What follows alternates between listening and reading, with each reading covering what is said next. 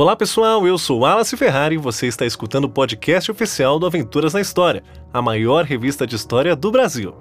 No episódio de hoje vamos conhecer o surgimento do Terceiro Reich em um dos países mais evoluídos do mundo. Então, sem mais delongas, vamos lá.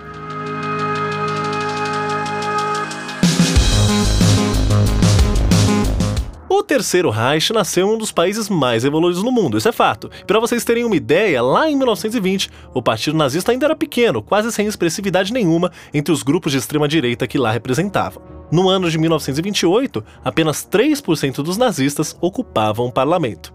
Esse cenário mudou completamente em 1930, quando eles conquistaram 107 cadeiras, o que representou mais de 6 milhões de votos. Isso fez com que o Partido Nazista ficasse cada vez mais popular, só perdendo para os partidos sociais-democratas daquele momento. Já em 1932, o Partido Nazista já era o mais popular disparado, tendo 230 assentos no parlamento, o que representou quase 14 milhões de votos. O curioso é que, apesar da popularidade, a maioria dos eleitores de Hitler justificaram o voto como uma intenção de protesto contra a República de Weimar, Sendo assim, não foi considerado por esses eleitores a ideologia de higiene racial, antissemitismo e outros pensamentos do líder nazista. Na trilogia O Terceiro Reich, o historiador britânico Richard J. Evans afirmou que esse protesto contra Weimar vem de um contexto pós-Primeira Guerra Mundial, de muita violência e com um número grande de alemães desempregados. Em meio a tudo isso, Hitler soube se aproveitar dessa situação e fez com que o partido nazista fosse eleito. O partido, por sua vez, prometeu uma revisão do Tratado de Versalhes. E para vocês terem uma ideia, o discurso de Hitler atingiu vários grupos sociais, até mesmo uma parcela da classe comunista, que ao se verem desempregados, votaram no nazista.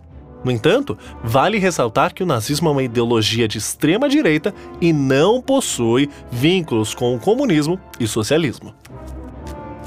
Nas eleições de 1932, mesmo o Partido Nazista perdendo 2 milhões de votos, continuavam sendo a principal força do parlamento alemão. E para controlar qualquer possível avanço do comunismo, Paul von Hindenburg nomeou Hitler a chanceler no ano de 1933. Com isso, Hitler teve uma aproximação com o exército e fez aliança com os nacionalistas. E para piorar a situação, Após um incêndio no Palácio de Reichstag, o prédio onde o Parlamento Federal da Alemanha exerce suas funções, comunistas foram responsabilizados pelo ocorrido.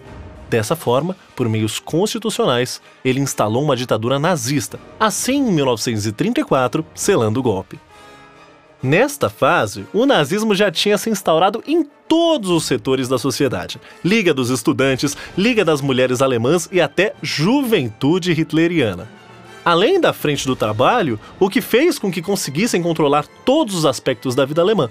Sendo assim, a população enxergou a ditadura como legítima, algo bem contraditório. Mas enfim, a imagem envolvendo Hitler era de gratidão. Os motivos foram vários, desde a sensação de segurança para as mulheres que se sentiam protegidas ao andarem na rua, até a recuperação do trabalho. Mesmo que fosse sendo com os antigos cargos ocupados por judeus, que vieram a ser demitidos. E na economia, a imagem era de prosperidade, apesar de estar longe de um milagre econômico.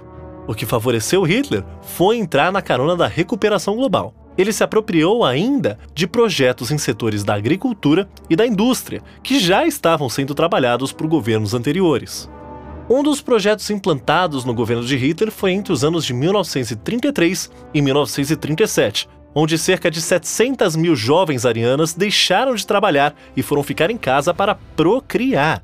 Em troca, elas receberam 20% do salário anual. Todas essas atitudes fizeram com que o líder nazista fosse cada vez mais cultuado pelos seus seguidores.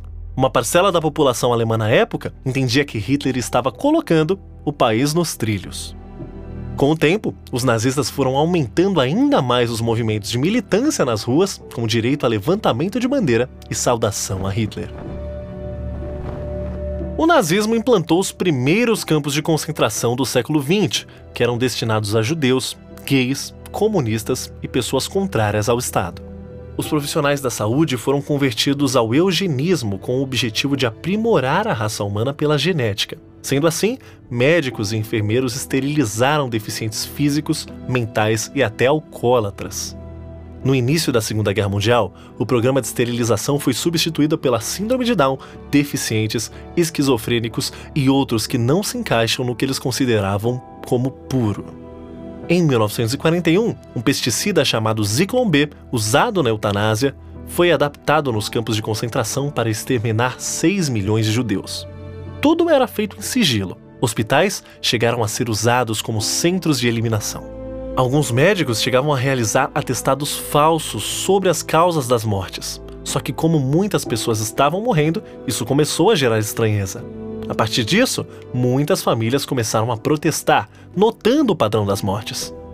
O arcebispo de Münster, Clemens August Graf von Galen, deu um sermão em relação à atitude. E após isso, o nazismo interrompeu a prática. Mas mesmo assim, pacientes com deficiência continuaram morrendo. Não era possível saber quantas pessoas sabiam sobre os extermínios de judeus, mas relatórios mostram uma estimativa. Graças aos diários de Viktor Klemperer, um judeu convertido ao protestantismo que se salvou por ser casado com uma ariana, confirmam que havia rumores de fuzilamentos em massa de judeus no outono de 1941.